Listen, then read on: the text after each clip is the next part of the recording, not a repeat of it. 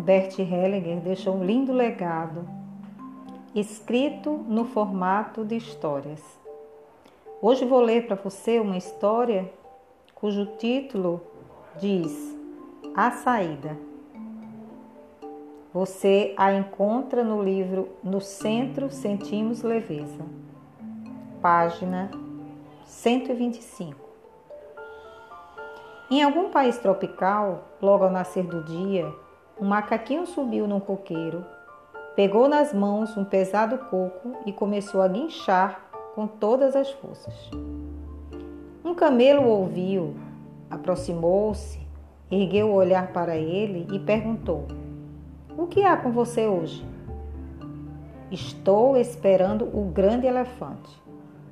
Vou jogar este coco para arrebentar-lhe o crânio e ele não vai mais ver nem ouvir.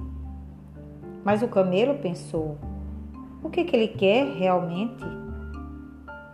Pelo meio-dia chegou um leão e deitou-se ao pé do coqueiro para tirar um cochilo. Então ouviu um macaquinho e perguntou: O que é com você hoje? Estou esperando o grande elefante. Vou jogar este coco para arrebentar-lhe o crânio e ele não vai mais ver nem ouvir. Mas o leão pensou: o que é que ele quer realmente? De tarde chegou um rinoceronte. Ouviu o macaquinho guinchando. Admirou-se e perguntou: O que é com você hoje? Estou esperando o grande elefante. Vou jogar este coco para arrebentar-lhe o crânio e ele não vai mais ver nem ouvir. Mas o rinoceronte pensou: o que é que ele quer realmente? Ao anoitecer, chegou o grande elefante. Esfregou-se na árvore, procurou folhas com a tromba e começou a comê-las. Então, lá em cima da árvore, o macaquinho estava encolhido e bem quietinho. Então o grande elefante olhou para cima, viu o macaquinho e perguntou: O que há com você hoje? Nada. Na verdade, hoje andei gritando por aí. Mas você provavelmente não levou isso muito a sério.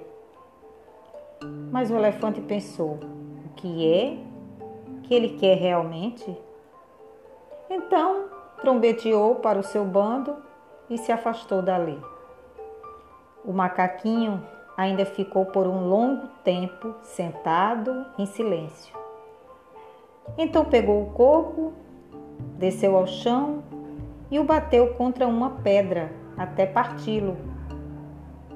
Então bebeu a água e comeu a polpa. Ponto final.